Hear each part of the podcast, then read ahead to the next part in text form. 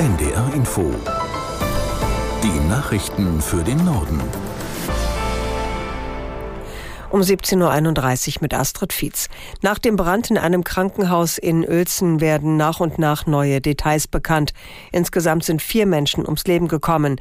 Laut Klinikbetreiber handelte es sich um Patientinnen und Patienten. Aus der NDR Nachrichtenredaktion Dennis Schwalm. Das Feuer war gestern Abend im dritten Stock der Klinik ausgebrochen und hatte dann offenbar schnell auf mehrere Patientenzimmer übergegriffen. Brandermittler und andere Experten sollen jetzt klären, wie es dazu kommen konnte. Das wird aber wohl noch eine Weile dauern dauern, bis es da Ergebnisse gibt. Bei dem Zwischenfall wurden auch mehrere Menschen verletzt. Dazu gibt es allerdings noch keine genauen Angaben. Die Polizei spricht von einer zweistelligen Zahl von Verletzten. Die Klinik geht von mindestens 22 aus.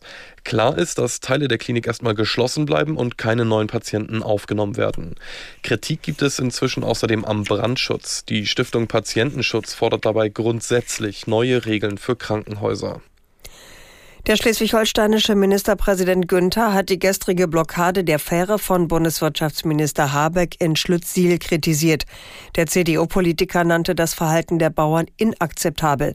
Aus Kiel Anna Grusnik. Er dankte den Polizistinnen und Polizisten für ihren konsequenten Einsatz.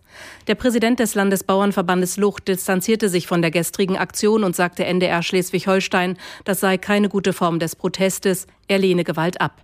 Als Bauernverband sei man daran interessiert, friedlich auf die eigenen Anliegen aufmerksam zu machen. Bundeswirtschaftsminister Habeck zeigte sich besorgt über das gesellschaftliche Klima in Deutschland und darüber, dass sich die Stimmung im Land so sehr aufheize. Habeck sagte, er bedauere, dass gestern keine Gesprächssituation mit den Landwirten zustande kommen konnte. Beim Protest gegen die Kürzungspläne der Bundesregierung haben sich die Kutter- und Küstenfischer mit den Bauern und Spediteuren solidarisch erklärt. Der Branchenverband teilte mit, die Fischer würden sich an den von den Landwirten geplanten Aktionen in der kommenden Woche beteiligen. Die Fischer lehne den Wegfall der Steuerbefreiung für landwirtschaftliche Fahrzeuge ab. Die Bundesregierung wolle einen Teil der Subventionskürzungen im Agrarbereich zurücknehmen und die Haushaltslücke stattdessen mit Mitteln stopfen, die für die Fischerei vorgesehen waren. Dabei handele es sich um Ausgleichszahlungen für verlorene Fanggebiete, die für den Bau von Windparks genutzt werden sollen. Die Bundeswehr hat ihren Einsatz im Hochwassergebiet im Südwesten Sachsen-Anhalts gestartet.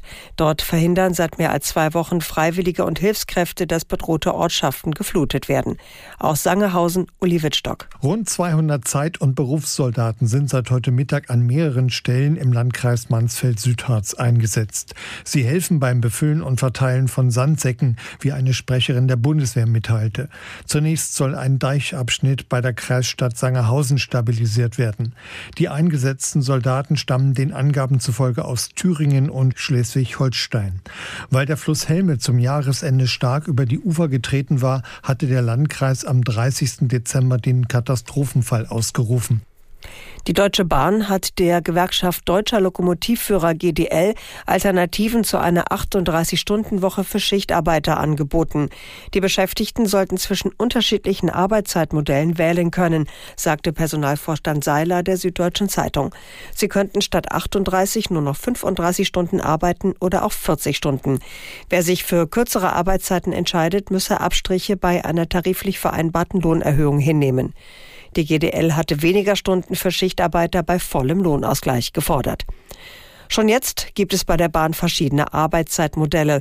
Die Beschäftigten können sich bereits zwischen mehr Urlaub, weniger Arbeitstagen oder höheren Gehältern entscheiden. Diese Auswahl soll nach dem neuen Angebot erweitert werden. Im Iran hat es nach dem Anschlag von Mittwoch erste Festnahmen gegeben. Das teilte Innenminister Wahidi mit. Bei dem Anschlag waren 89 Menschen getötet worden, fast 300 wurden verletzt. Aus Istanbul, Karin Sens. Die Geheimdienste hätten sehr gute Hinweise bekommen zu, so wörtlich, Elementen, die an dem Terroranschlag in Kerman beteiligt waren, so der iranische Innenminister Wahidi. Man habe mehrere Personen festgenommen. Wo? Wie viele und um wen es sich dabei handelt, ließ er offen. Gestern hatte sich die islamistische Terrororganisation IS zu dem Angriff in der Stadt im Südosten des Iran bekannt. Zwei ihrer Selbstmordattentäter hätten während einer Gedenkveranstaltung am Friedhof Sprengstoffgürtel gezündet. Für Teheran sind trotzdem Israel und die USA Drahtzieher des tödlichen Angriffs.